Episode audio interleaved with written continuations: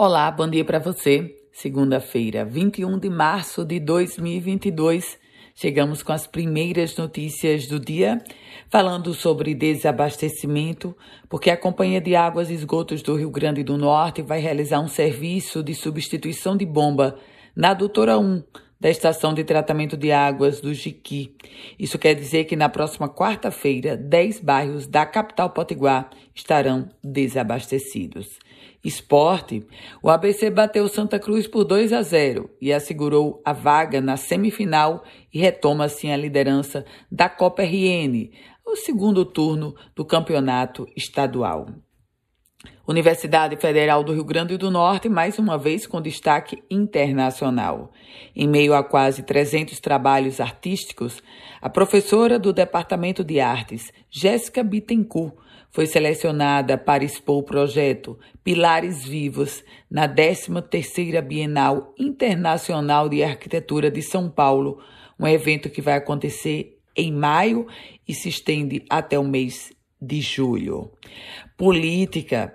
Ezequiel Ferreira, com um martelo praticamente batido para ser candidato ao governo do Estado, em uma chapa que poderá trazer Walter Alves como candidato a vice.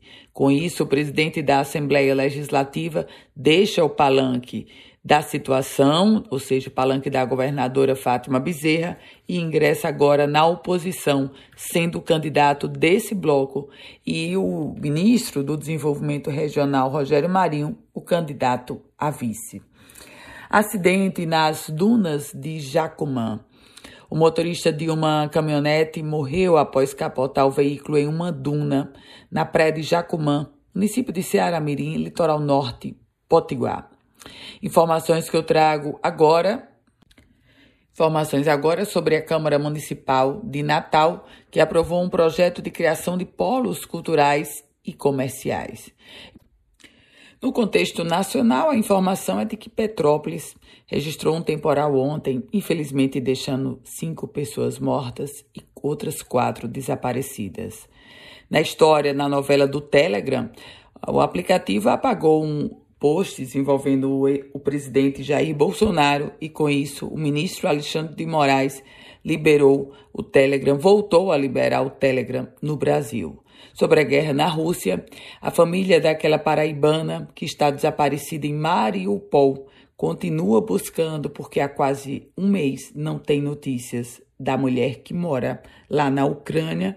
E o último relato que ela fez foi quando enviou um vídeo para a família relatando ou trazendo informações eh, delicadas, tensas da guerra da Rússia contra a Ucrânia.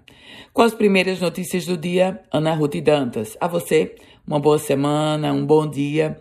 E se quiser receber um boletim semelhante a esse, basta enviar uma mensagem para o meu WhatsApp, o 98716 8787. Até lá.